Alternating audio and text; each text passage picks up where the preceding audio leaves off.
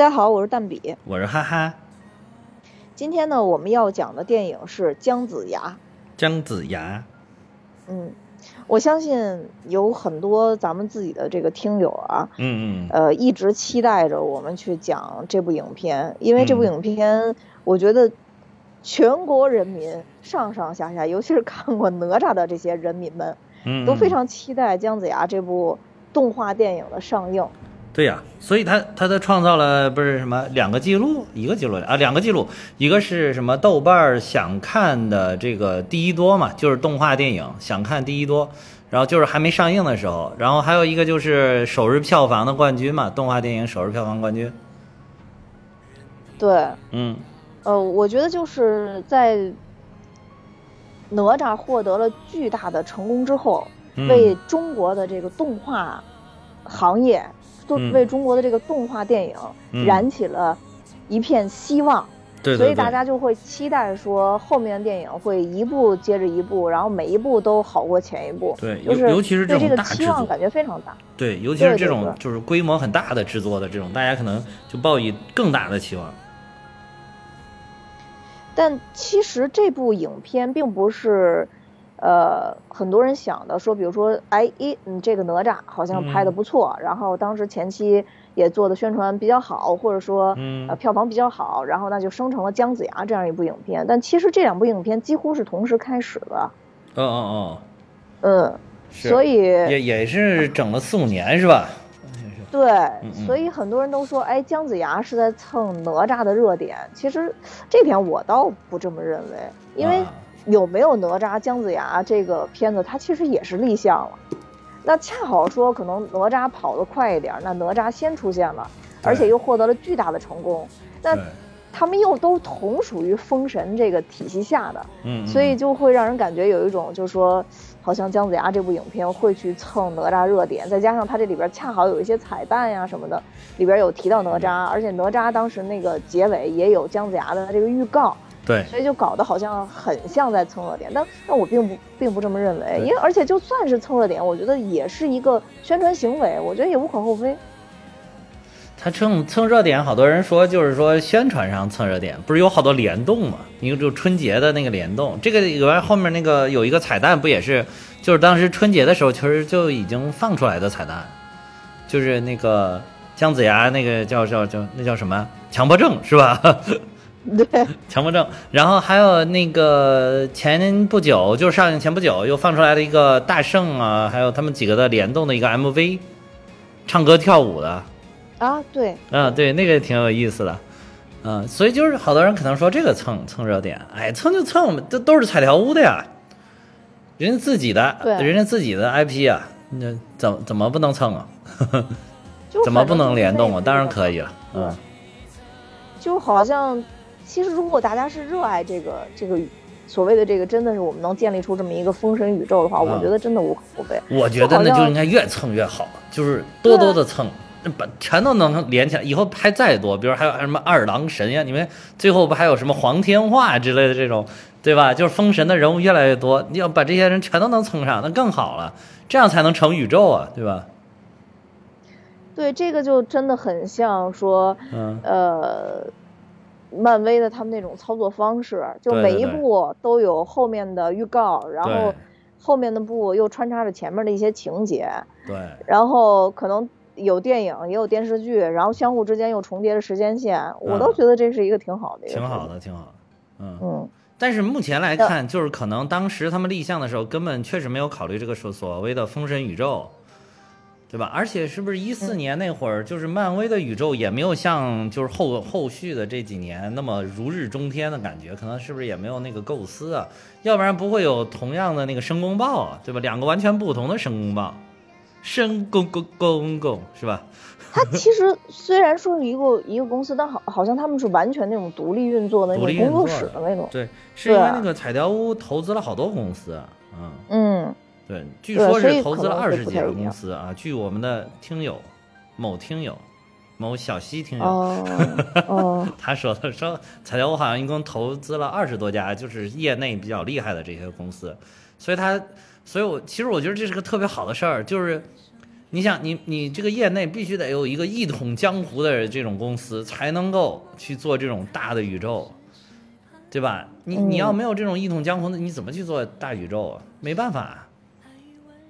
你像，其实漫威是漫威还有一个得天独厚的优势，是因为它自己有巨量 IP，就是你咱们这儿现在没有这种基础的巨量 IP 的，没有这种基础的漫画做底子的话。那么你就首先你知道体量足够大，有足够多的公司，大家然后围绕着一个，你就是你构思一个宇宙，然后大家围绕这个宇宙不停的出这种动画，出 IP，呃，这样才能慢慢慢慢结成宇宙。所以就是需要这种超级大公司，我觉得。对，而且咱们之前其实讲过嘛，对于我们来讲的话，就是没法界定说这个动画形象到底是属于谁，因为它就属于。以以前的文学著作里面产生的一个一个形象，但确实想来想去，可能确实是封神的这里边会更加丰富一些。对，就如果要说借用，我们还是拿漫漫威做比较，就是借用那种概念来讲，确实好像封神宇宙里边的呃人更接近于他那个他那个。运作那种方式，就是英雄也多，坏人也多，对对对，所以他穿插的就都可以去做，不像比如说咱们说《西游记》，那《西游记》可能好人主要主题主体的好人能打的，嗯，就仨，然后对，还有一个过于突出了，是吧？那那他还有一个会耍嘴皮子，就什么呃，大师兄二师兄被抓，然后 你说的是猪八戒是吧？不是，我说沙僧。沙僧哦，沙僧。这我去。对，就是本来是挺能打的角色，然后就耍嘴皮子，有有一种这种 感觉。对，对对对，那里边好像就是你那主体的这些人有点单薄哈，不像那个《封神榜》里边，他那个超级英雄特别多，是吧？对。你你尤其是小时候，你记不记得看电视剧的时候，就是经常有那种新英雄加入，就是过两集突然又有一个新英雄加入，这就会让人觉得很兴奋呀。然后当时，而且他们的这个形态，对，就是什么什么样子都有，就是有一种打游戏你打着打，突然又出来了一个新角色，就是上了一个副本，然后又有有一个 DLC 什么之类这种东西，你就觉得哇塞兴奋。对，而且他们的能力又各有特色。对对对。呃，你这《西游记》好像就是一直在打主线剧情，没有什么副本可打，就是也没有什么新角色加入，对吧？对，就是中层力量，就是是是主角，就是他们四个人是主角，然后老天爷下边这些各各路的神仙偶尔出来帮个忙，但其实好多都是他们自己惹的祸，什么坐骑呀下凡了，什么灯油灯神下凡了。什么老鼠下凡了啊，就都都是类类似于都是反正他们家里边的牲畜，啊，就都是什么大神仙的小宠物下来兴风作浪，嗯，对 对，然后这些小宠物呢，然后又又最后就感觉好像很容易就被镇压了，然后那四个人就来回瞎忙活，就反正有 有有一种这种感觉，就不容易拍出来，对对，不容易拍出，就是小宠物你本来觉得挺厉害的，结果主人一去立马蔫儿。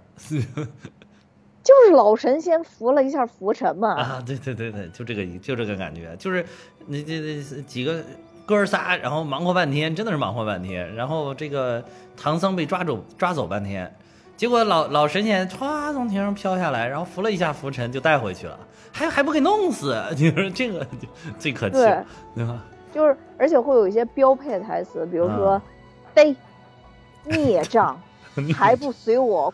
快快回宫，然后，然后孙悟空就一脸懵逼，然后就随着老神仙的声音，大圣，快送你师傅取经去吧，哈哈哈哈哈，然后就走了。那大圣跟师傅都很懵逼，到底怎么回事？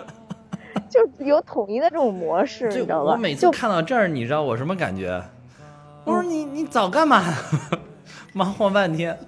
你你怎么就把他一不小心给放到下界来了，对吧？而且就是你你这个主要领导不负有主要责任吗？对吧？对，其实这个有点像就是《封神》这里边的一些概念吧，就是《西游记》里边那个也是嘛，就劫难嘛。其实劫难都是安排好的，那没难那就上面给你安排点任务，就是有困，对。有有困难要上，没有困难创造困难也得上，就是那种感觉嘛。就是通过困难要检验你到底这个意志坚定不坚定，到底想不想往西天去。对对对对对，一直检检验了九九八十一次，然后才觉得哦，这这兄弟确实可以，啊，然后就算了，后面就算了。对，嗯就反正就是有一种孽障背锅的感觉，就是、啊就是他们家的各种孽障下来折腾一番，然后又被收走了，但但好像也、也就那样，因为他是这样一说，就是这种小宠物其实也也挺无辜的，啊，小宠物可能人家不愿意下来，就是硬给安排下来的。对，就这个有有点接近于这次姜子牙的这个剧情。我我哎先介绍一下剧情，好好好好，我先介绍一下剧情。对，好这个剧情可能跟平时的不太一样。对，这回已经这个十十分钟之后了才介绍剧情，不容易不容易。嗯 主要怕一上来又介绍懵逼，然后大家就关掉了，所以这个非常聪明。嗯 就他其实电影刚一开始的时候，它是以一个不同于三 D，它是用二 D 的动画嗯讲了一个当时的一个大的一个故事背景。嗯其实这个大的故事背景反而是我们最了解的，也就是说，呃，抓狐妖灭纣王之前啊，具体是大概怎么回事，就一一笔带过，用画面去带过，然后就开始就是说，呃，姜子牙他们其实伐纣已经成功了，要灭这个狐妖。对，那姜子牙在灭狐妖的过程中，其实他应该是把狐妖斩杀了，对，但是他发现狐妖体内有一个元神，是一个小姑娘，嗯，他并不知道这个小姑娘是谁，但是在那一刻他动了恻隐之心，对。所以就狐妖没有被成功斩杀，其实，对。那所以他就犯了错嘛，然后就被贬贬贬入凡间，然后就是修炼，然后受苦，然后寻找真谛，寻找自己，嗯。就其实他一直想知道那个小女孩是谁，因为这是一个寻找真相的路。然后他的大领导嗯。就是元始天尊，嗯。就是一直在跟别人说，包括跟申公豹，因为他弟子众多嘛，就跟他的这底下这些弟子都在说，就是姜子牙脑脑子中产生了幻象。嗯。就其实从电影后边来看，可能在他这是一个洗脑的过程吧，就是因为其实元始天尊他是自己知道是怎么回事的，嗯，但其他人并不知道，弟子们都是懵逼的。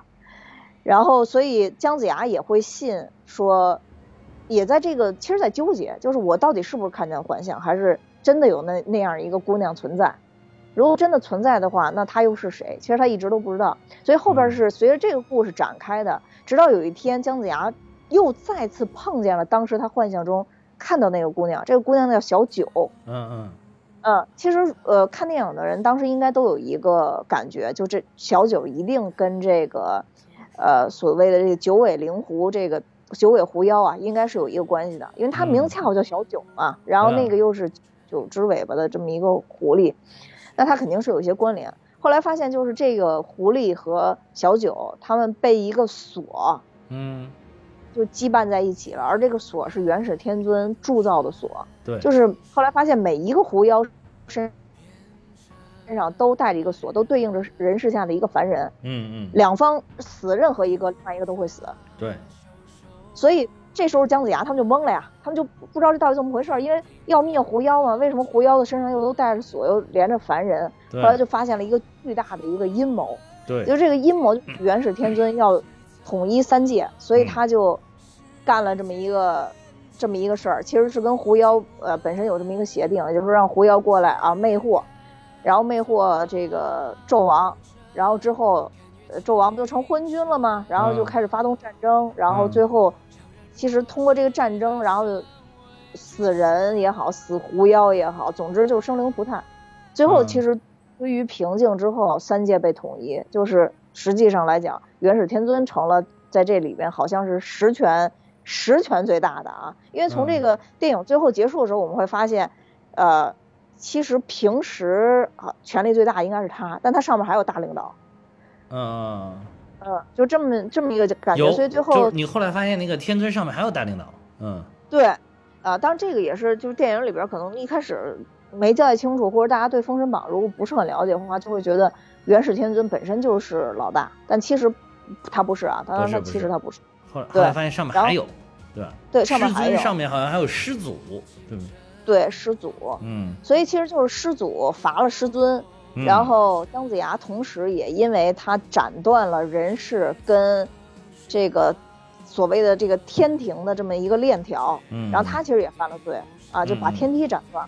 嗯，然后他也呃到了三界之外的一个地方去，相当于是坐牢，嗯，然后去受这样。对，然后其实动画片是结束在这儿的，也就是说，其实主体来讲，姜子牙是发现了他大领导的一个阴谋，对，然后他大领导本身是想给姜子牙洗脑，让他能继承他的衣钵，对，对因为他是神之长嘛，对，能继承他衣钵，但没想到姜子牙不愿意干这件事儿，嗯，所以最后就反水了嘛。啊，这这是整个的一个一个故事，对。但在整个电影里边埋的这个线路，我觉得其实就是嗯他为什么要反水？那后边这个大阴谋到底是什么？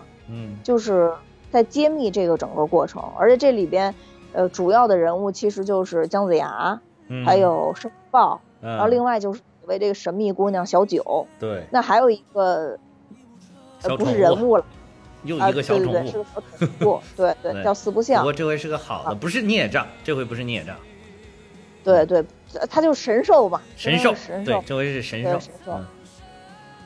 对。然后在姜子牙遇到小九之后，其实，在整个的，呃，又开始了一一小段公路电影题材，就是又上路了。上路了，他们要要要去一个地方，然后说小九说在那个地方，他他的所谓阿父应该就是他管那个叫阿父，应该就是他爸呗，对就说他爸在那个地方在嗯在等着他啊。嗯其实那个也是应该是他幻想出来的一个东西，因为小九跟姜子牙交代说，他清醒的时候，嗯，就他一觉醒来，发现自己失忆了，任何以前东西想不想想不起来了，而且发现自己有两个耳朵，那他嗯自己到底是不是狐妖？他认为他自己不是狐妖，对，但所有人都想斩斩掉他那个耳朵，因为从他的耳朵上看，他是被人类伤害过的，起码是。对对对。啊，就他其实他那也不是他幻想出来的，就是他变成狐狸小狐狸之前，就是他不是嗯。苏妲己嘛，嗯，嗯。就是他确实是有父亲的，对，但是就是没有没有我说的幻但是不一定在幽都山，就是那哎个可能是他对幻想出来啊，对。就嗯姜子牙一直后来跟他说嘛，就说其实你没有一个人在游渡山等你，也许是你幻想出来的。啊，其实那个时候姜子牙对他是有戒备的，那那会儿觉得他是骗他，所以姜子牙才这么说的。到后面发现真的是没有这样一个人在幽都山等他的时候，姜子牙反而觉得小九很可怜。是，对，就是有有有整个这么一个故事。当然就是，反正我看完整个这个片子以后呢，我就是略，有几个感受吧。啊，就第一个感受就是，首先就是开篇的，我觉得二 D 的那个动画是我很喜欢的一一个部分。对真的很有品味，我也很喜欢，对 嗯，就是二 D 那个动画，就真的是让我想到了很多那种嗯，壁画，就是有点像那种感觉敦煌，壁画那嗯。种感觉，对，就是飞天呀、什么的，就是那那种感觉。然后也让我想起了以前嗯，呃北京某地铁站，我记得是雍和宫啊，也不是哪一站，就是嗯它那个壁画就感觉到。我小的时候就不敢坐到那站坐地铁，我到那站永远是闭着眼睛的，就是因为那会儿去坐地铁肯定都是家长领着嘛，嗯嗯，家长领着去坐地铁的时候就。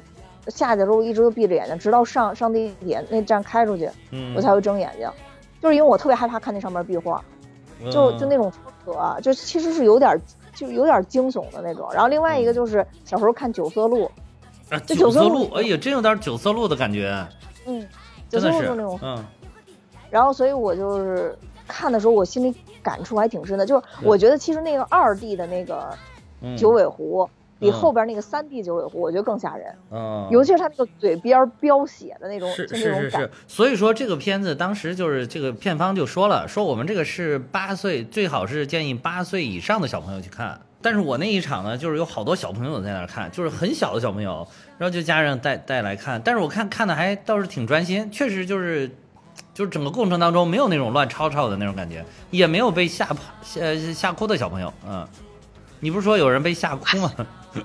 我跟你说，绝对没超是因为被吓傻了，你知道吗？啊对也有可能我一场小朋友，好多小朋友都去上厕所，我估计可能就被吓尿了。对，也有可能震惊了。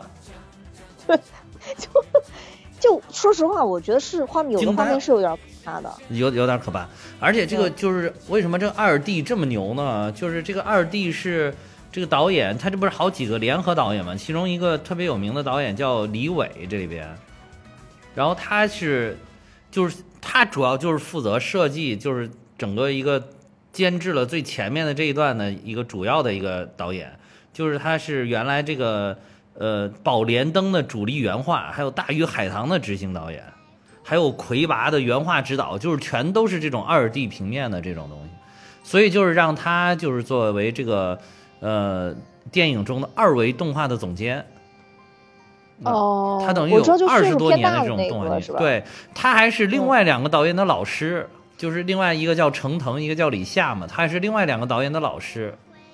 哦，就是他们都是中传的，就是原来的北广嘛，然后现在中传的动画学院的，他是动画学院的老师，就是他当时还教了这个程腾跟李夏，然后当时程腾李夏在这个整个的这个学习过程当中也有非常好的作品嘛，就叫什么《红领巾侠》，然后那个里面其实他也有指导，那个你看片尾的字幕有他有指导，然后在这个里边等于是他们几个强强联手，然后他主要就是负责这个二维的这个部分。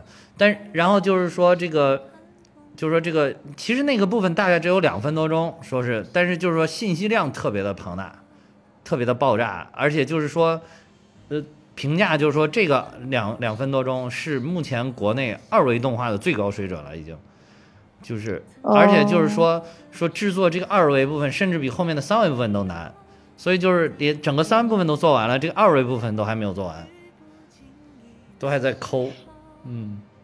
反正我就觉得这二维部分是真的是挺炫的，但确实也也有点也是有点吓人的。确实有点。有还有那个你记不记得有一个突然吐出来一堆眼睛？啊，对，是。哇塞，我我特别受不了这个，你知道吧？那个惊悚感就是还是还是挺挺到位的。所以你知道我我从看电影开始我就一直在担心。嗯。你担心旁边的小朋友是吧？不是我担心你。我一直在担心你看不了，你知道吧？那我只反正就是突破了那个眼睛那一点，后面都好了，就都还好。就是那那个那个眼睛那点确实特别恶心啊！但是我其实不是密集恐惧症，就是但就是就是有这种，反正就看着很恶心，嗯。哦，那就好，那就好。我当时还想你你会不会到时候又又又又边看边骂？我我毕竟是个成年人，不能跟小朋友们一样，对吧？挺也要挺到最后啊，对不对？是是是，我们还要录节目呢，我还有任务呢。我觉得主要主要你就录节目，这个这个这逃不过去的，到时候摁着你也得看。是不不过前面这个这一段确实是，我觉得可以说前面这一段应该是最惊悚的了，就是前面这个二 D 这个。啊！而且我当时看完了，我还有一个想法，就是说如果有以后有哪一个电影，就完全用这种方式来呈现，我觉得会特别好。其实，对，就现在。大家好像太觉得三 D 就应该是一个什么样的趋势，反而觉得就二 D 没有那么有意思了。是，但但其实如果能拍出这种水准的话，对，但是就是二 D 如果能拍出这种水准，我觉得完全可以，就是整部电影如果都是这样呈现，我觉得特别牛，应该会。嗯，是是，呃，反正就这一段是当时我第一感受啊，就觉得真的特别棒，非常棒，而且就是嗯特别中国，对非常中。对对，然后之后的话，我觉得再往后来讲的话，我就不是特别有感觉。就你知道，总你你看一部电影，你总会觉得说，哎，剧情哪块好，哪块不好，你总会为一些电影里边人物的那个命运啊之类的，你会觉得悲伤啊，或者兴奋呀，或者说有一些搞笑类电影，你会觉得特别可笑啊，你觉得好笑幽默。啊。但是我不知道为什么我看姜子牙这。这这个这个片子，我从头到尾都出奇的平静，就是没有太能调动我的我的我的感情跟情感，也可能就是，就确实这个离我们生活太远了，就是四不靠，感觉这个电影是不是有点？对，就没有没有没有什么关系，对。然后我感觉我是这么我是这么理解的，我就是我当时看完了之后，就是前面前半部分我觉得特别好看，就是特别好看，就是。大概一半往前吧，就中间一半往前的地方，我觉得特别好看。然后，但是后面那一半呢，就是越看我就有一个感觉，就是越觉得我说完了，这个电影肯定完了，不好办。就是因为他讲的这个事儿吧，离我们就是像你说，因为太远了。他讲怎么成神，他讲这个神应该干嘛，对吧？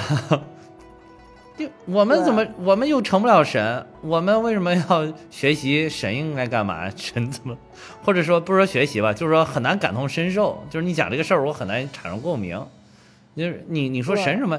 你要是讲一个事儿，你说屌丝会怎么办？哇塞，简直一看，那不就是我吗？对吧？对吧？就对吧？就是这样。哇塞，那喝可乐肯定得涮瓶啊，对吧？那你，对吧？喝喝酸奶肯定得舔盖儿啊，对吧？就这种感觉。就，哎，我我也说不明白我为什么会无感。就包括其实看完了以后，我我跟小西也有就是聊一下嘛。小西就问我，哎，感觉怎么样啊什么的？因为其实大家都知道，在咱们群里群友都知道，小西参也参与了一部分这个。电影的这个美术的部分嘛，对对对，嗯，对。然后我看完以后，我就跟他说：“我说我感觉我好像没看懂，因为因为你因为你没有波澜嘛，你就会觉得，哎，这是不是有什么东西？我我是懵的，我没有没有还没理理解到 感受到对方的那个深意，对吧？对。然后他说：你觉得讲的是什么？我说好像就是一个中层大领导糊糊糊弄基层干部的一个故事，然后最后被大领导给惩罚了。然后他说：啊，差不多就是这故事。而且很像，很像，很像。对，我一听，我觉得，哎，那那那是不是就是这样一个故事？那那 OK，那就是这样一个。而且你看他最后他悟出来的道理，就是说神应该做什么，我如何成为一个真正的神，对吧？那如果你要翻译过来，就按你这个翻译，就是我如何真正成为一个大领导，或者成为一个中层以上领导？哇，你想，这这他妈有点难呀，这里目前也有距离啊，对不对？就反正我觉得。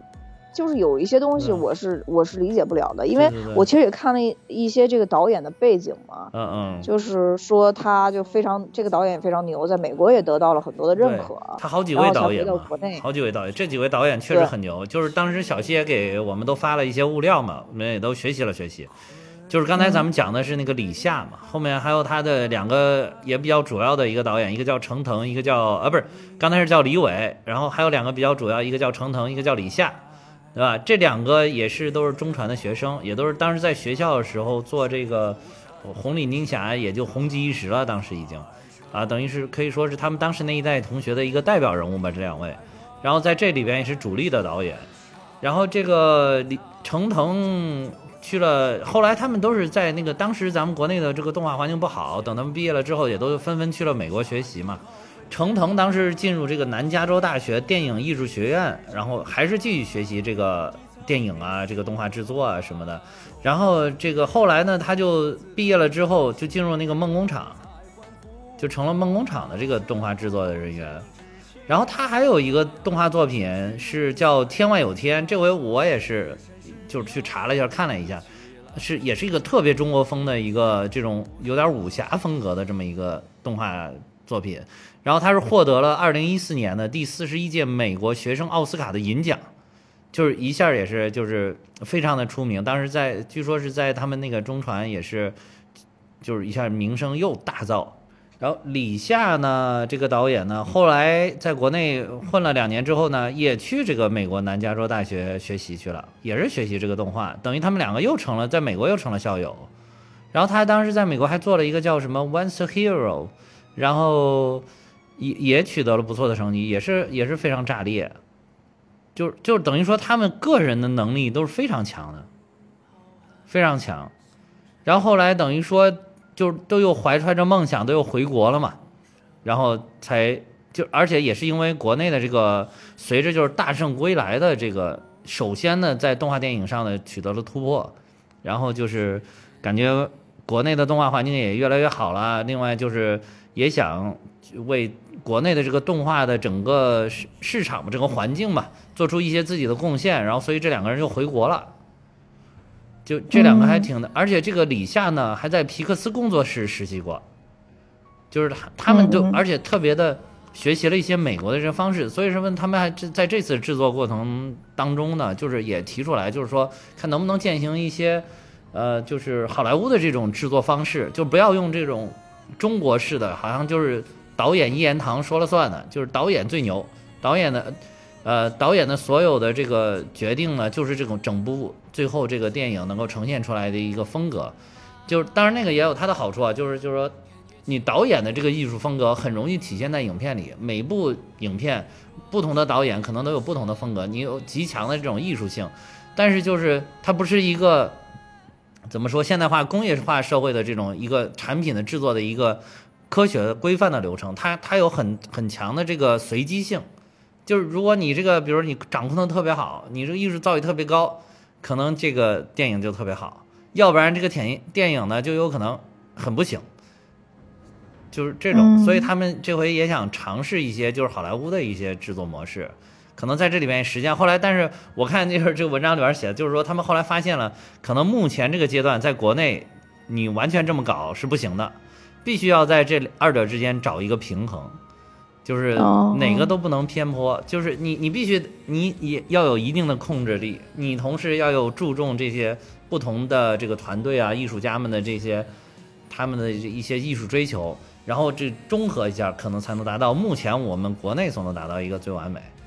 然后在这个他们这个团队里边，还有一个导演叫王鑫，这个很厉害，这个是暴雪的一个角色总监，而且在暴雪工作了一二十年，十几年了，就是设计了很多暴雪特别经典的这个角色，这个真是个是个大神。尤其是大家如果喜欢暴雪的游戏的话，像什么《暗黑破坏神》啊、《星际争霸》之类这种，我估计肯定就是。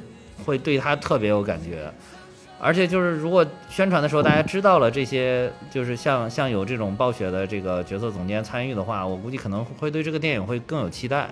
所以这个里边我觉得有有几个镜头，就可能是中间哪一点吧，一开始还是怎么着，反正有有一些大妖怪的时候出来的时候，呃，你你有一种游戏的感觉，就是好像是游戏里边那个怪兽出现的那个感觉，比如说那个呃。怨怨魂形成的那个什么，跟大飞龙一样的飞来飞去的那一段嗯，哎，我那一段我就有强烈的游戏感，就好像是就是你你走走走走，就是比如说你你打游戏，你你那个角色走走走走到一个地方，突然触发了一个剧情，然后那个从地底地底下冒出来那种怨魂，啪啪啪组组合成了一个大妖怪，然后你应该打大 boss 了，这不是阶段性大 boss 吗？就这种感觉。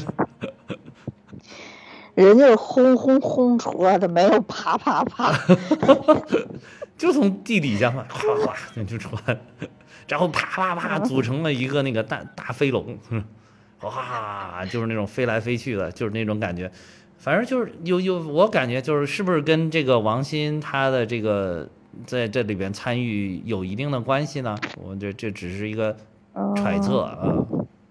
嗯，那个叫镇木兽。哦哦哦，嗯，啊，啪啪啪，行，你叫啪啪也行，啪啪大家更好理解。我天，啊，什么兽？什么兽？镇墓兽。镇墓兽。哦，嗯，墓就是坟墓的那个墓吧？对，坟墓的那个墓。哦，是是是。那段其实那段我觉得设计挺好的，那个。嗯，就，呃，就我刚才谈的那个第二个感受是，就是说很平静嘛。啊。呃，但就是确实我。觉得整部片子，当然二 D 那块留下的印象更深，但后边三 D 也有很多，呃，偏向于设计、美术这些方面的，我确实也觉得做的特别好。这个镇墓兽是后边所有情节里面我我最喜欢的啊，就是他那种像你说的，就是他会突然有那种就触发了一个机关，然后咔咔出来一个东西，就那个感觉也特别有意思，确实是。你你说这一点是小西他们公司做的是吧？对，就是这我我我们两个其实也简单聊几句嘛。我不是刚跟你说，我就跟他说，整个的过程中好像没太看懂嘛。后来我说，但是画面不错，我特地提了这段，因为当时我觉得这段很好。后来他就说，哎呀，他说恰好就这一段是我们来做的，太好了。然后我就说，就告诉他，他们做的这段我我们都最喜欢。对，而且这一段故事的寓意其实其实也特别好，不错啊，这个真的是寓意特别好，因为它是等于说什么。就是你你改朝换代了，等于你你其实是他这点寓意的，就是说你你这个大领导帮我们尘世间编排了，对吧？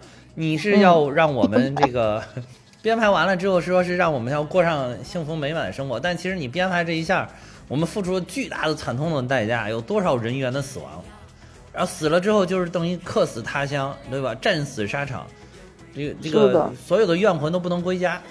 然后就等于是你像怨魂，就是飘在那个这个他们战死的这一片，就成了永远的这个游魂野鬼。然后就是对他其实就找不到家的方向，找不到家的方向就哎，但是他又引入了这个古灵，这个古灵风一吹哗啦哗啦，我而且我特别喜欢他那个哗啦哗啦哗啦那个响的那个声音，尤其那个我我看的这个影院效果挺好的，就是他那个哗啦哗啦，你感觉他你的耳朵四周都在哗啦哗啦。然后你你他就正好把这个骨灵跟这个又串起来，你最后发现哇，这个这么难打的一个这个大怪兽，后来发现原来这骨灵一响，他们追随着那个骨灵的方向就去了，就好像那个那个骨灵真的就是像传说中一样指引他们回家的路了。你你当时觉得啊，还挺感动。我当时看这点儿的时候，真的还有点感动。就是说他们在这边，你好像好像是好像在，呃，孤魂野鬼，好像在作恶一样。其实不是，他们只是想回家回不去。对对，是这样的，嗯。就我觉得他这里边其实有好多剧情都是也是为最后做一个铺垫嘛。就其实他整体在路上碰见这些事情，都是前面造的孽留下的，不管是这个镇墓兽，也就是这些孤魂野鬼，其实也是之前的战争造成的。对。那后边这个其实是他们上路以后遇到的第一个就是。呃，怎么说？非九尾狐以外的一个怪兽吧，相当于。对对。因为他们他们上路的时候，一开始先是小九被追，其实那个也是九尾狐嘛，就是那个带着点红色眼睛，但是全是黑烟的那个。啊啊啊！所以后来证明他其实就就是九尾狐。是。然后，其实等于上路之后碰见的第一个正式非九尾狐的怪兽就是这个镇墓兽。嗯。然后再往后又碰到了纣王。啊啊，对，纣王。对，就我觉得纣王也挺邪性的，就是在里边就就整个的表现都非常邪性，就他他还成了一个点姻缘的一个一个一个神。对对对。对，我觉得，哎，但当时当时我看这个，我当时觉得哇，纣王真的是挺痴情的。是是是是是。就是用就到都，其实他已经就就完蛋了吧，他已经是完蛋了的人了。对对对。然后。也其实也是就已经就死了嘛，然后但是就现在就封个小神、小官儿之类的，对对对，但是还是在一直不停的找他的爱妃，是是是，哇，就太痴情了，太痴情了。那那会儿你看，你以为你以为纣王喜欢的是美色，不，人家追求的是真爱，对不对？人家一直到爱妃，哎呀，我的爱妃，对。就不惜后来就是一直就是纠缠那个九尾狐吧，就是你把我爱妃还回来，还回来之类的那种。但是后来九尾狐，九尾狐没爱情啊，九尾狐直接就给他弄死了嘛。对，对，直接就给他踢下去了。是，对，所以，呃，反正你你看到纣王那一块呢，你就觉得他也不是说给纣王这人平反了吧，但是他确实表现纣王的另外一。另外一面了，就是他肯定还是很昏庸，你就看他最后表现这个样子，还是很昏庸的。说实在的，嗯，对对对，就纣王这个设计也也弄得挺好，是弄得挺有意思的。对，而且其实，在纣王的这一部分，呃，九尾狐算是道出了真实的，就是小九的身世到底是什么样的。嗯。就他在这块说了，他当时在妲己出嫁的轿子上，其实就已经把妲己给吞了嘛。对对对。然后他成了新的妲己。其实他这整个故事是一步一步交代的。对。最开始先是，呃，这个，这个这个出现了一下，就是小九说他一直醒了以后，老有这么一个黑影纠缠他。后边就到了说他们，呃，讲了这个九尾狐讲了他跟妲己之间到底是什么渊源。再往后又讲了他们为什么脚上都带了这个锁。就还是有节奏的，在一步一步的去揭秘跟元始天尊的这么一个关系，对，嗯，但其实整个这个故事基于《封神榜》，但对《封神榜》也确实有有有有挺多改编的，就因为我们也知道《封神榜》整个高潮的故事其实都是出现在呃伐纣大战之前嘛，他其实做了很多铺垫嘛，包括妲己怎么去害人了，包括他姜子牙怎么引入的，姜子牙就。在里边前面看着跟个大傻子似的，七八十岁都得不了道，是，就就一直反正也没没啥正事儿，一会儿算命，一会儿干这干那的，然后除了读书啥干不了，做做什么都赔，就感觉是一个极其失败的一个人设。对。然后拜了元始天尊以后，其实最后元始天尊也跟他说，就你这个命薄福薄嘛，说你最好的运气就是当个。呃，就辅佐个这个这个人君，辅佐个明君，就当个宰相之类的，这就是你最好的归宿了啊！就你这样的，你也别想就是得道升仙了。嗯，就反正就是这么这么一个人嘛。但是整个你看，在这个动画片里，你就会感觉他，呃，还是挺精神小伙的那种 那种感觉。就你说谁呀？姜子牙？姜子牙呀。这分明是个中年呀，真的怎么还小伙了呢？但是封神，但是封神榜里边《封神演义》这本书，它开篇可就七十多岁了。啊，那是，呃，对，有七十吗？还是六十啊？没有，七十多岁，七十多岁，是吧？嗯，人家不是这回不是那个脱口秀大会里边还有人讲，就是说这个姜子牙是这个创业人员的这个就是怎么心理安慰的上限了，已经是，就是告诉你六十以上再创业也是有可能成功的，比如说姜子牙。哎，他这个也不算吧，他也就算做了个高管吧，也不算创业成功吧。对，我觉得相对他付出的，他这得到的确实有点少。少吗？他这少呢？对，这个我觉得这这得到这得到有点少。哇塞，你想想得到啥呀？都已经是众神之神了，不是众神统领众神了，还要怎样？但实际上，我说的《封神演义》啊，我说的《封神演义》，我不是说这这个这个《封神演义》里边好像最后他没有封神，是吧？对他不是神，其他人都封其他连纣王真的是连纣王都封神了。对。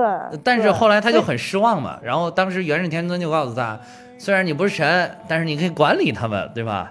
你你更牛。对，就是他 他他是完全在神体系外，他就相当于是一个教练的一个角色。嗯，对对对。嗯，就是那你说。呃，有有那么多培训师什么的乱七八糟的，但实际上培训都是什么领导，这这什么创始人 什么的，那脱离他这些人依然依然能存在，但他只是帮这些人把思想弄得更体系化而已，对吧？所以我才说，我说相对于他的付出，其实我觉得他后边得到的，就是从各个方面讲，可咱不咱不说精神境界啊，人家精神境界无敌了。就是说，在其他方面，他好像就是得到的会相对少一些。起码从《封神演义》这本书上看，啊，我觉得，我觉得是这样的。那你说其他的人，像什么杨戬啊什么的，就他们那些人，那都都有神呀，都有都有神位，都封了呀，对吧？对对对，都封了，都封。嗯，所以所以我觉得，人家姜子牙这个境界吧，人家根本不在于这个，不不在乎这个，不在乎。对，这里边，哎，我不知道为什么我我看那姜子牙，你不觉得有点像基努里维斯吗？不是有一张照片已经放出来了吗？啊，是吗？啊，你你你是没看那张照片，你就觉得他像吗？对哦，什么照片？哎呀，你搜搜，咱群里面有，就已经放出来，就是把他跟基努里维斯一张照片放到一起，哇，简直一模一样，真的。因为完全可以请。以前有一个电影，就是留的这个胡子，对对对，印象特别深。然后他一出来以后，就那个照片。对，我在想这什么怎么像基努？对对，就特别像，而且就是基努里维斯，因为有有这个中国的血统嘛，就是他有他是有多少四分之一还八分之一，他是中国的血统嘛，所以那演点这个中国神话也不违和，对吧？要以后有要拍成真人版，可以请他来演。嗯嗯，好吧，那我我我还以为只有我一个人这么想呢，我就 网上都放出图片了，我昨天看的，咱们群里边发了。哦。就反正有有有那种感觉吧，就整个反正电影，我觉得它是基于封神，但确实还还是做了很多改编的改编，就跟那个像哪吒啊、什么大圣啊都是一样的，就是你基于一个故事的底子，但是有很大的一个改变，然后加入了一些很现代化的思考，我觉得在里面是就很很贴近我们现代人。就是如果你可能再老套的把那个封神榜拍一遍，可能有好多东西现在的人就不是那么看了，可能是。嗯，对，可能会觉得没有意思啊之类的这种，或者说剧情已经意料之中了啊。对，好老套啊，怎么还是这些啊？就这种，嗯嗯，这个就不一样。这个真的是讨论了一个很宏大的主题，就是说，你上天，你作为一个神，你作为一个大领导，你到底能不能帮我们点安排？到底这个事儿谁说了算？嗯，对吧？就是是你觉得好，是不是大家真的好？对吧？是不是这个好还是坏？你说了就算。还是说我们自己的感受才算？那是讲的这个，其实有的时候跟爹妈跟子女是也差不多，就是有一种冷，不是妈妈觉得你冷啊，对吧？就是妈妈觉得你冷的时候，你到底冷不冷？就是他觉得那个他为什么编排？他就觉得哎呀，纣王不行了，昏庸无道，我们再把他这个这个王朝也不行，气数已尽，我掐指一算，这个对吧？商朝气数已尽，然后这样的话呢？呃，我得想想办法，怎么让商朝终结？让这个纣王也不是太好，对吧？把他搞臭，对吧？让让人民起来反对他，把他推翻，然后换个新的朝代，然后才编排了这么一个小九啊，就这个这个这个事情，苏妲己这个事情。那个，然后对，后来就是你完了之后，啊，是改朝换代了啊，可能进入了一个很长的平衡。但是你这个改朝换代的这个代价，就是你要是用姜子牙的他们这个实际考察，对吧？他们去实地调研的这个事情来看呢，就是好像也不是那么的好，就是有付出了这三界人妖神，其实都付出了巨大的惨痛的代价，换来了这么一个新天地，改改朝换代。但是原来呢，到底有没有差到那种程度？就是如果你不去撩拨这个纣王。纣王是不是真的昏庸无道到这种程度了，对吧？嗯，这个这个，还有就是你大领导判定他不行了，你你到底是教化他呢，还是弄死他呢，还是干掉他呢，对吧？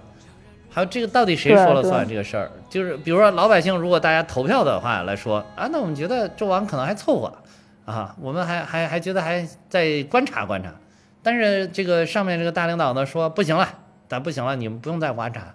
他他已经不行了，对吧？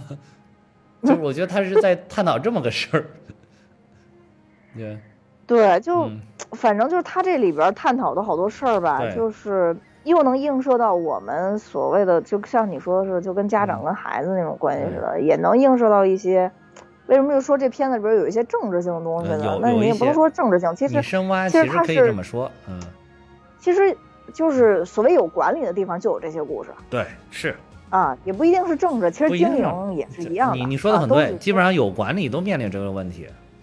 嗯，对对对，嗯，所以我觉得也也也也无可厚非，他他就是这么一个事儿。那上面领导有自己的想法，那下边人也有自己的想法，那你们看到的东西是不一样的。对，还有就是原来原来那个公开课上不就有一个吗？就是说你你你这有一个道岔，对吧？你一搬那边撞死一个人，你不搬这个掉悬崖，这一车人都死，你到底死那一个还是死这一车人呢？对吧？这是一个非常哲学的一个命题，这很难很难研究的，很难你来说，难道就是说，比如说姜子牙说这个最后，那我就是要救小九，对吧？你我不救一人，怎么救苍生呢？对吧？你这个就一定对吗？也不一定吧，对吧？这是个哲学问题，它很难，你很难分析它到底哪个对哪个错，只能说我们人在世中，我们做出了一个选择，嗯，对，就比如说当时。姜子牙没有去更多的想这些事情，你管它里边有没有元神，我就一一剑咔嚓了，就是给他了结了，说不定一了百了，已经没有后后续这些乱七八糟的事情了，对吧？对，就所以每一个人就因为自己的认知产生的不一样，就很多人会认为啊，那我的是对的。对，呃，这个。我觉得你刚才说的还有一点，就是说，比如说我作为一个高层管理者，可能我看到的这个视野跟你们是不一样的。我考虑的因素可能更多一些，然后你考虑不到这些因素。当然，也不是说我考虑到这些更多的因素，我就能做出一定能做出最正确的判断，这个也是不一定的。所以就等于都是变量，你如何判断？我觉得最后只能说你做选择，你就是我就心甘情愿选择这个了，那就就是只是你做出了你的选择，并不是能说你做出了一个正确的选择。对，所以我觉得就是。怎么说呢？我我我也看了一些，就是网上的这种口水战啊，其实就不是影评，就真的是口水战。嗯，我觉得其实只要你把设定设定在那个人物他所看到的，呃境界也好啊，他的经历也好，你就会觉得他是合理的。对。啊，并并不是说他单纯我们说一句存在即合理，其实并并并不是这样啊，就是说，对对对。那元始天尊他有他看到的事情，对。姜子牙也有。他认为正确之样，那姜子牙可能的观点就是说，你没有下过凡间，你根本就看不到人间疾苦，对吧？那所以你觉得苍生你可以牺牲一部分，你换来三界的一个和平。对。但元始天尊人家可能不那么想，人可能觉得就是纣王这个事儿，那我解决了以后，三界先平衡，那哪怕荒凉一段时间，他总有。能变得欣欣向荣的那一天，对，就是可能这几年萧条一些。等我是看的是未来，对吧？未来我掐指算过了，更好。对，嗯，没错。那比如说你，你就让纣王，那纣纣王万一他长寿呢？一下弄个五六十年，是吧？就还不如这个呢，是不是？对，所以就是。那每个人看到不一样，包括也有人很多讨论，就说救小九这事儿，就他救小九这个事儿，你知道让我想起一部什么片子吗？就拯救大兵瑞恩。哦，就我记得当时拯救大兵瑞恩这个，就引起了这种讨论。对对，就引起这种讨论，就说如果这个瑞恩是在中国，对，会不会救？对，那很多人都会觉得，如果是在中国不会救，因为在中国不会牺牲其他士兵的生命。去救他这一个人。对对对。那其实，在救的过程中死了好多其他人。对。所以，我当时在想，说是不是跟这个导演团队有关系，或者说，我觉得他到底要表达一个什么东西？那那那申公豹的命就不是命吗？对对。那四不像的命就不是命吗？对对对。他也是属于苍生的其中一员呀。那为什么？对啊。救小九就可以呢？对对。你你在这个过程当中是有一定。对呀，就是你在这个过程当中，你付出了你身边两个最亲密的伙伴，对吧？这个代价不大吗？你救了一个陌生人，对不对？这个就是如果按照我觉得，就像你像拯救大兵瑞恩那个时候，我觉得可能中国人的那个思维还属于传统延续下来的那个，就是更集体主义的一些，就是自古以来大家都比较集体主义的一些这种思路，大家都觉得那不可能为了一个人牺牲那么多人，对吧？就是我觉得大家可能更倾向于，但是你现在呢，随着这个思想的这个。多元化吧，然后这么多年下来，可能更多的人愿意去思考，到底我应该怎么办？到底哪个是似乎是更符合正义的这个，或者说更符合程序正义的这么一个情况？所以大家就开始思思考这个这个事情了。你要搁这很传统的，那绝对不可能啊，对吧？不可能说为了一个人就就牺牲大多数啊。对，所以其实就是角度都不一样。我记得原来我看那个《拯救大兵瑞恩》的那个。那也都看完了以后，过了好多年之后看他那影评，就有很多人就会说啊，那这这个就就不应该救，救了以后就会牺牲很多人。然后好多人就说，那那如果你是瑞恩，你不希望他们救你吗？然后那底下人就说啊，那我我是瑞恩，我也不希望，就是就是我也不希望什么牺牲我的同志之类，就是这种，就是他的角度是完全不一样的。对，就如果我是瑞恩，我当然希望有人来救我，但是其实不救我可能也没办法，就。就谁不想要自己生命活着呢？那有很多有大义的人，他当然是如果能选择他活着，也能保全大义，那当然选择活着保全大义了，对不对？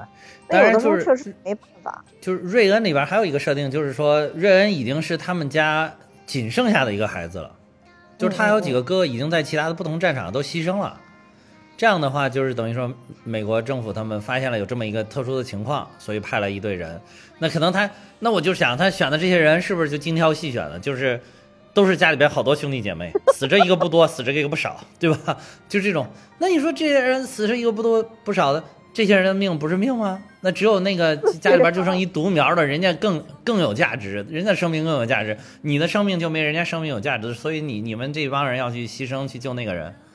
对吧？所以这个这个逻辑就是说说不清楚，所以你只能说是我选择一个什么，就是往往这个主义啊、思想啊、什么信仰啊，到最后其实都是你自己选择相信什么，而并不是说它本来应该是什么，就是自然界运行的规律本来应该是什么样的。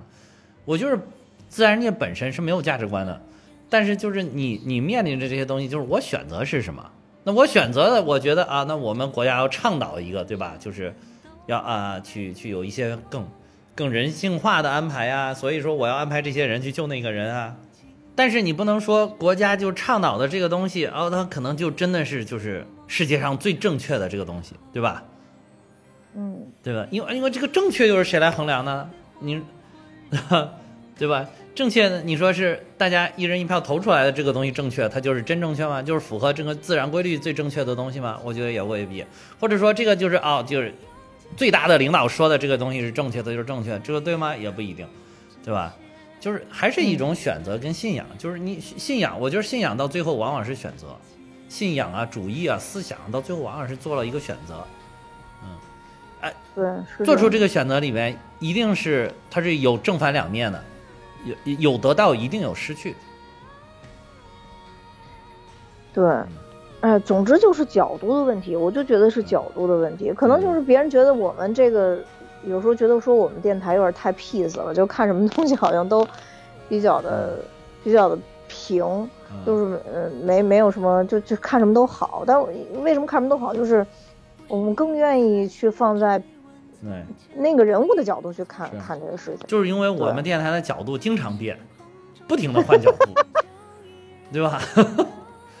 不停的换角，不停的换角度，换你看一个电影换个角度，看一个电影换，看一个类型换一个角度，看一个类型换一个，所以你要跟总能找到呃觉得这个电影还可以的角度，就是啊也有那种就是怎么找都找不来那种，我们也不讲，对吧？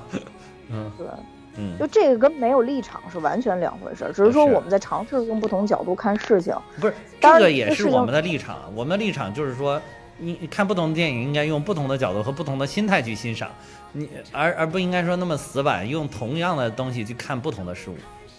对，而且啊不代表说我们理解这个角色，就是说，比如说现实中我们面对同样的抉择时，我们会这么做，啊，并不是这样或者并不是这样，并不是这样。对我只是说尝试去理解他为什么要这么去写。对对对对，对，因为我我们之前也说过嘛，其实我们设置的一个前提就是，我们并不认为任何一个电影人或者电影的导演或者说他制作团队会刻意把一个东西往坏了做，不会那不可能。他都不是肯定对想自己的东西好，那他为什么想东西好的情况下他会这么做？我觉得就是可去理解所以。给予更多的理解吧，算是。嗯。嗯其实还有一点就是，也希望别人对我们给予更多的理解。你看，我都理解你了，你还不理解理解我吗？对吧？理解万岁啊！我理解不了你。呃，这个，真的，我是我是有这个希望。对，嗯就是所以所以刚才其实我们有一直在讲说这个片子里边儿有一些东西可能我们就理解不了，包括你刚刚说的，他可能讲什么修仙啊、修神啊，或者他隐喻的一些东西啊，其实他隐喻的这些东西，有的东西可能也是离我们有一些距离。啊，也也很远，对，嗯。对，大家谁看过那个公开课吗？就是可以问大家，要是有看过，可以留言在底下，对吧？你你你有没有把那个公开课从头看到尾啊？那个纯哲学的一个讨论，那那也挺费劲的，对吧？如果那个你都你说我实在看不下去，看不完，然后那这个你就也别较劲了，就就把它好好当做一个一个就当做一个动画电影看就完了。对对动画电影的一个艺术品就看就行了。对对对，可能就是唯一刚才就是哈哈提到那个嗯呃，就可能父母对孩子的一个控制，我觉得那个可是可以从这里边去找到一些蛛丝马迹，可能比较容易去理解或者往自己身上去连接的。尤其是最后嗯那个他斩断斩断天梯的那一段，因为它又是嗯红色的那个锁，它确实有一种怎么说一种控制感，就是有有一种好像是母体母体跟婴儿斩断脐带的那种感觉，其实。嗯就是有一种好像脱离上边的控制的那种感觉，就是人是那就那就是人是吧，就是有有一种那种要自制了的感觉。对对，但你到最后他斩断的一瞬间，然后又出来了一个声音告诉你啊，那上边大领导其实对对这这事儿自有评判。其实那你觉得，哎，斩断了好像也没什么用，只是一个形式上的斩断。啊，那总会有人还会再控制你，就是对呀就就那样吧。嗯其实最后这点我也很很费解，怎么最后又出来个大领导的大领导呢？真真奇怪。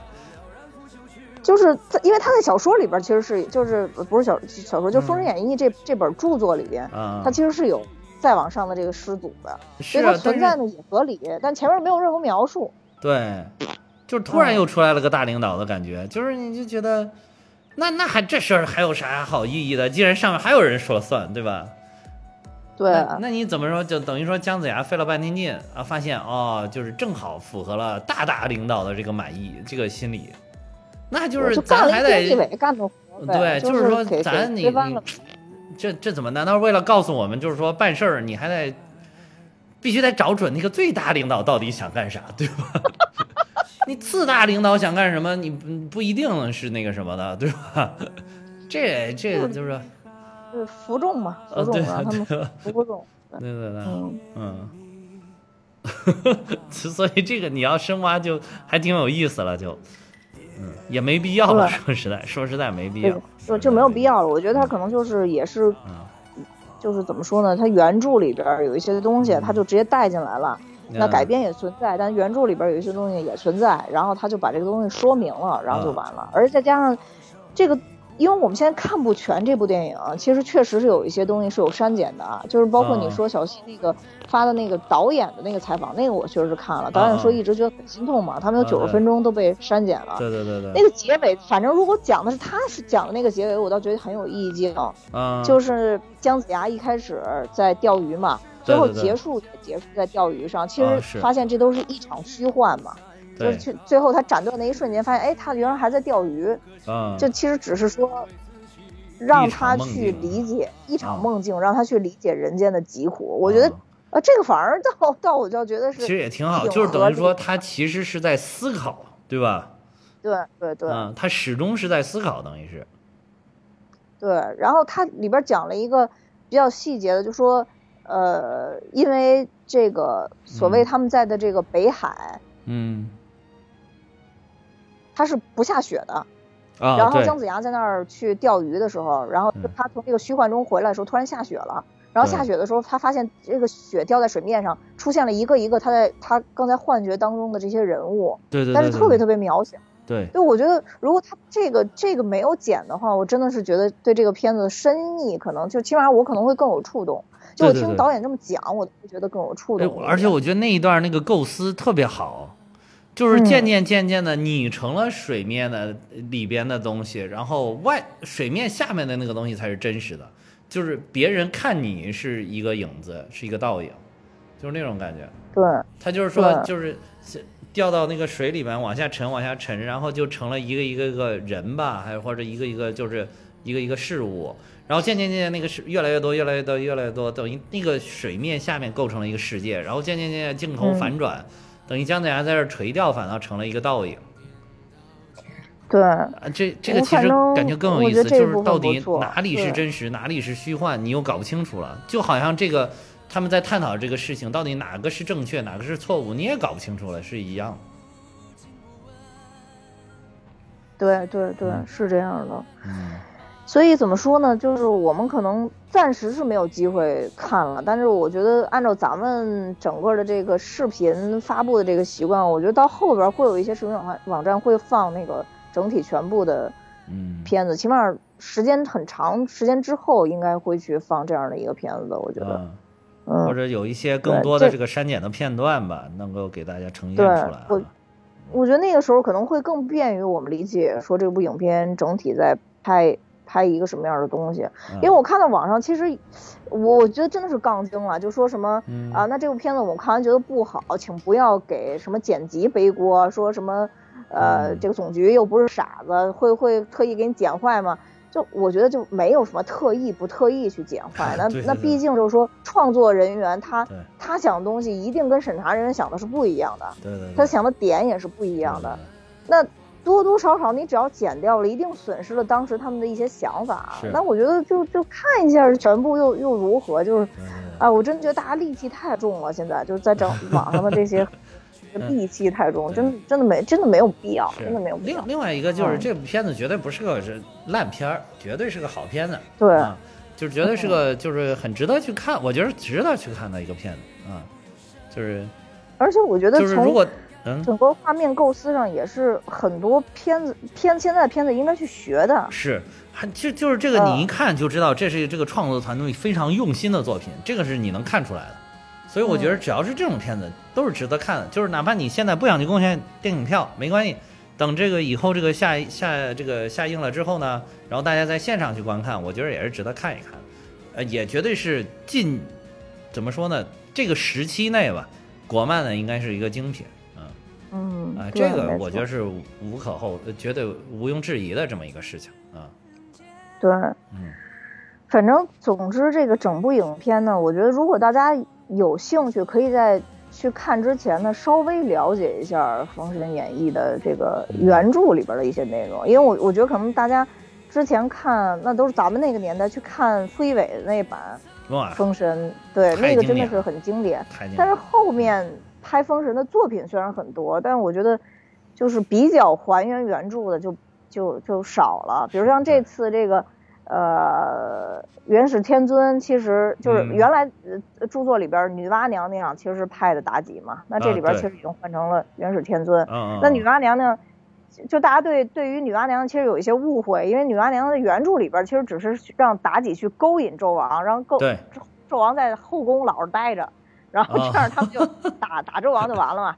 但是妲己等于是私自做一些决定，然后去迫害了很多人，这也是女娲娘娘到后边一定要灭她的一个原因，因为造了太多孽了。对对。让让她自己其实就就也背了很多锅，所以我是在前一段时间嘛，应该也是跟另外一个朋友去聊这个，就是《封神榜》，其实不是聊姜子牙这部片子啊，就也不怎么聊《封神榜》了，就讲起这个事儿。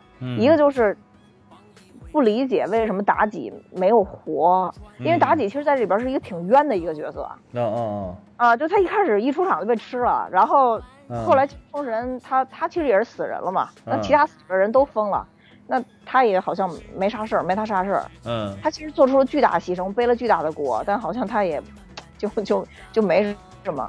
然后另外一个就是女娲娘娘那么坏，后来我就我就在跟我那朋友说，我说女娲娘娘其实没让妲己干那些事儿，是狐妖太坏了，嗯 然后然后干那些事儿。那这这一步其实就是改成元始天尊了嘛，就就是是元始天尊这个狐妖有一个协定，嗯是，就是等于说你你你干了个事儿，你让大领导背锅啊，大领导肯定要弄你啊，对吧？是吧？女娲娘娘就是你怎么让我背锅了？你这个肯定要弄你了，对吧？对。然后他，但是他元始天尊里边好像他没没没有太提这个事情，嗯，完了，这个这个整个快要被我们说成一个职场剧了。嗯，对对对，就职场，就其实其实职场里边也确实经常出现这种事儿啊。对，一个职场剧。嗯，这他确确确实是在这里边经常会出现，只不过就是说他嗯一些角色设定跟以前《封神演义》变得有点不太一样了，包括对它这里边其实提到了三三界嘛，嗯三界里边，然后就说是天地人，但其实，在《封神演义》里边，它也是不同的，怎么说，算是教派嘛。嗯，其实是是有一个叫阐教，一个叫三界是人妖神吧？就是这个阐教，其实就是嗯代表着正道，就是啊这些比较厉厉害的，像元始天尊啊，嗯呃，就他们他们这一派，就是、啊就是是阐教的。是。就其实阐教这里边怎么说呢？它是算是有两个创始人，这个教，嗯。这个呃，一个就是太上老君，一个就是这个元始天尊。嗯嗯。啊，他们两个是阐教的，还有一个截教的，嗯。啊还有一个是截教。截教呢，就是更像是什么呀？更像是歪门邪道。他说是歪门邪道，但其实原原始的定义，它它不是歪门邪道。原始定义只是说它比较海纳百川，就嗯你是比如说你是你是你是狐妖，但你你你是好的，你也可以进到这个教里边来，你也是哦有权利去得到升仙的。其实是是是讲的这么一个一个东西，嗯就是相当于，呃，截教里边的老大，呃，叫什么通天教主，啊啊！通天教主，对对对对，通天教主，嗯。通天教主他们都是那个红军嗯老祖，就是这里边的师祖。啊啊啊，就这里边最后提到那个师祖，他们全是师祖底下的人。啊啊！只不过就是说到后边又分出一个人道来，嗯，就是人道，就是讲讲的说这里边其实本身应该是，呃，这个太上老君他这支儿分出来的，啊啊但是实际上原著里边还太上老君跟元始天尊还是一教，就是阐教，但只不过就是太上老君。就是不不不太不太不太管事儿，就老老炼丹，然后就就不不然后就 嗯最后就元始天尊来管这个事儿。啊对嗯，所以他在他那里边儿说是分三个，但其实就是主要是阐教跟嗯呃截教，但只不过就是说最后又分出一个人道来，啊是这么一个东西。但在这个片子里边儿好像就变成了天地人，天就是天上的神嘛，地可能就是地下这些地下面的这些妖，是就是活在黑暗里的，然后人呢就是人世间嘛。所以嗯这个我觉得可能是嗯原来说的不不太不就不太明白的一一一些地方吧，对。嗯所以你看，这个这个就是，如果封神宇宙你想给它拍清楚的，其实挺挺难的，挺费劲的，就是因为它它这个很复杂，嗯嗯。对，还还有一个，我就是想的，你怎么能把这个封神宇宙跟那个西游的这个什么什么给它嫁接到一起，也不容易。其实，比如因为还有那个玉皇大帝啊、如来佛祖啊什么的之类这些。呃，就是我我看到一个一个资料上面说，就是写《封嗯神演义》的人，他其实对于佛的引入啊有一定的，呃，我我我不知道这资料对不对啊，他就说嗯对于佛的引入，其实这个作者是不太感冒的，啊嗯！他更多的就是都是道教类型的对，东西它主要都是道教的。对对对对，但是最后等于说中国它始终是整个儒释道合流的嘛，所以说嗯就是，所以你看那个《西游记》里边既有道的又有佛的，就其实玉皇大帝应该是道教这边的，玉皇大帝嗯好好融进去，但是这个如来佛祖是怎么给他加进去，对吧？对，嗯就反正我觉得不好融吧，我真的觉得就是把能把呃《封神》这一部分，就《封神演义》这里边这这一部分能拍进去，就已经非常非常不错了。对对对，你能把《封神》这个你给它理清楚，就很不容易了。这好复杂，这里边。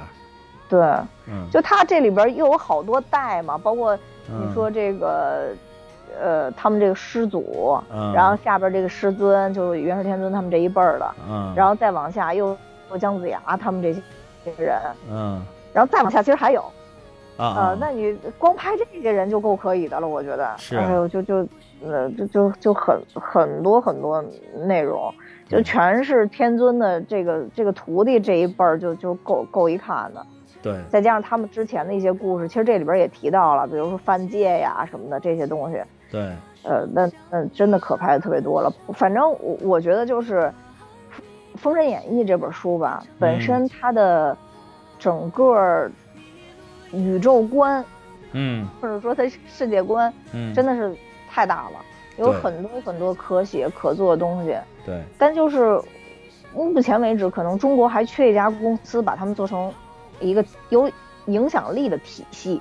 啊，对，嗯，就包括你刚才说那个，包括像彩条屋，他们可能投了很多项目，那他项目底下的这些人物的形象，首先都不统一，然后故事又有前有后。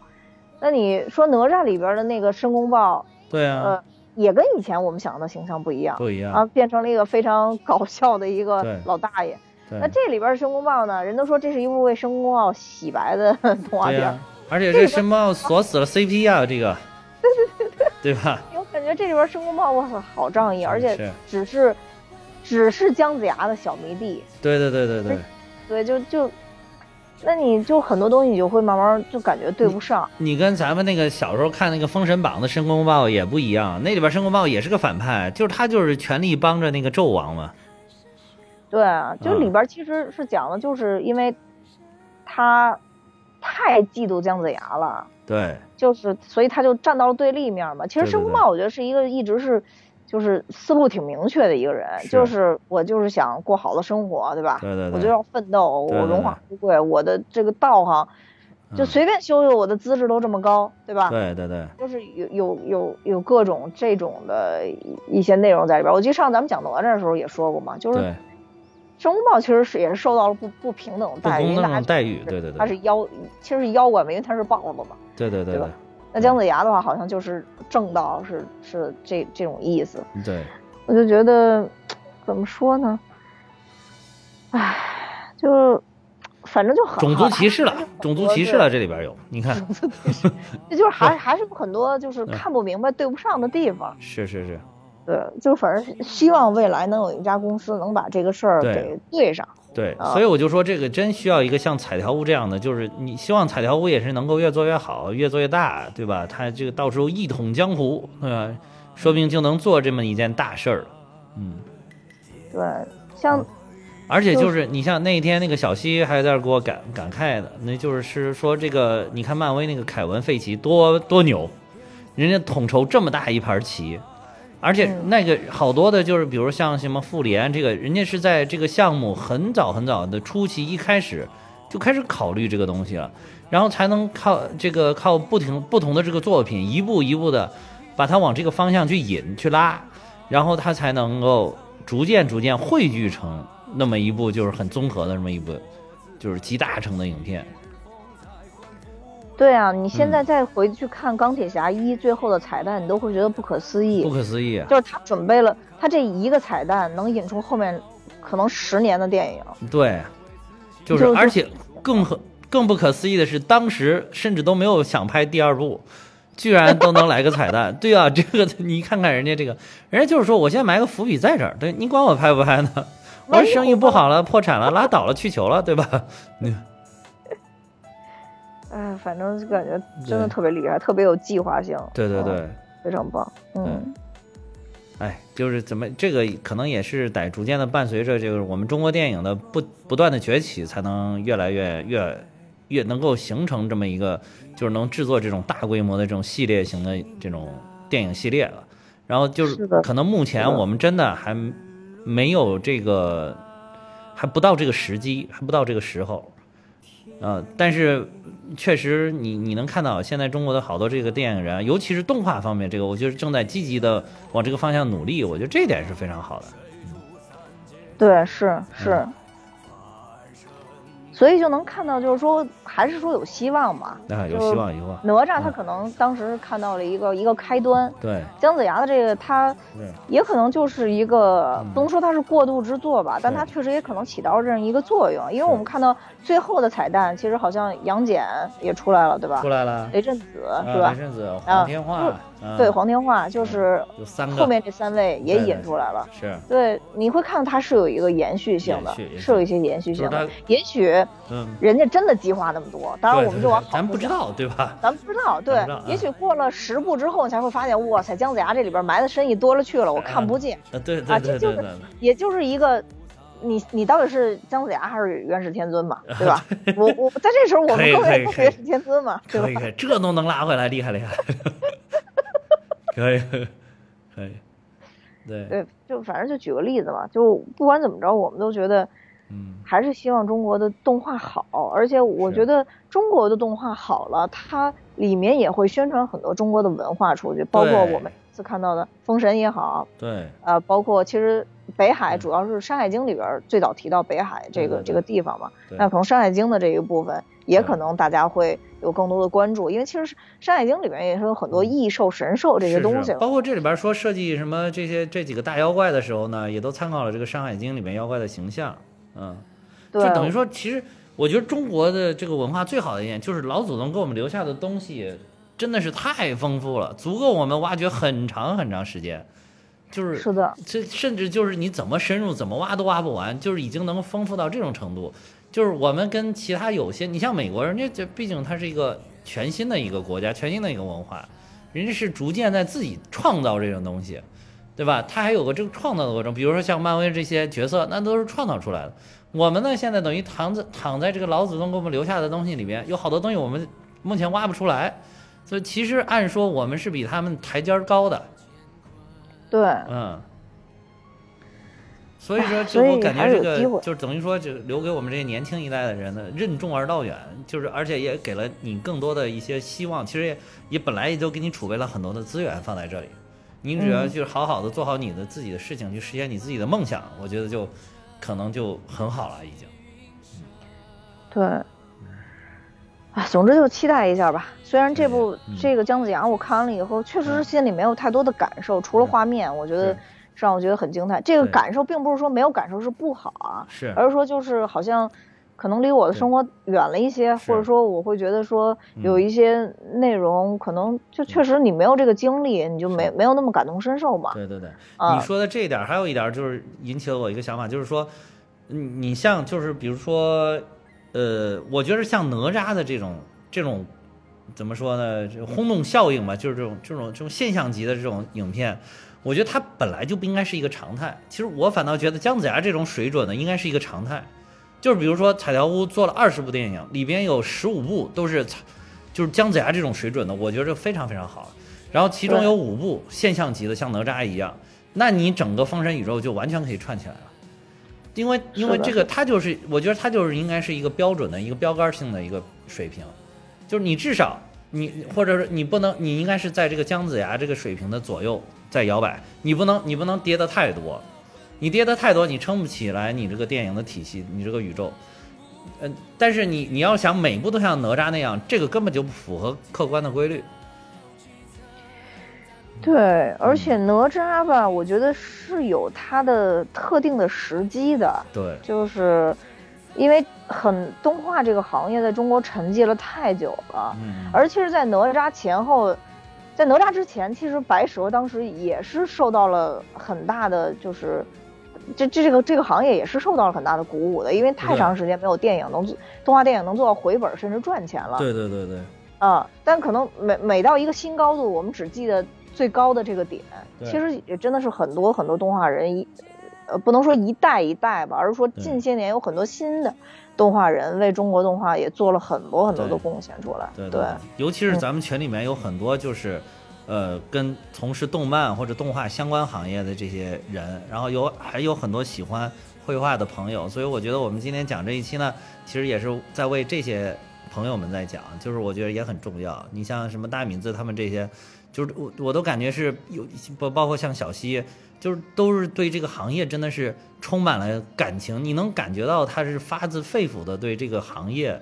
对这个领域充满了感情的，我觉得有这么一批人，我觉得我们只需要等待，只需要假以时日，以后一定会越来越好的。嗯嗯嗯嗯，对。那我们今天其实也讲的挺多了，虽然就是今天没有特别细的去捋这个剧情吧，但我们把大多数的感受啊，然后可能也提了一些封神宇宙啊，包括我们自己的一些理解。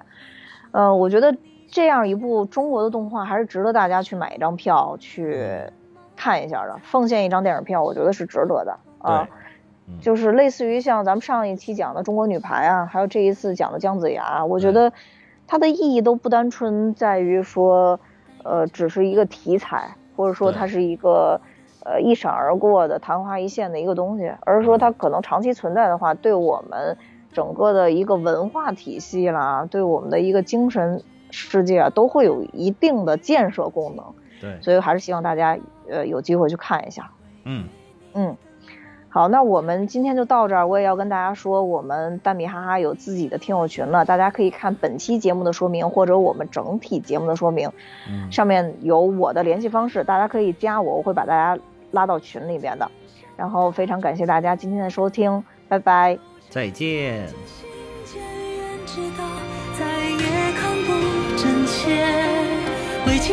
这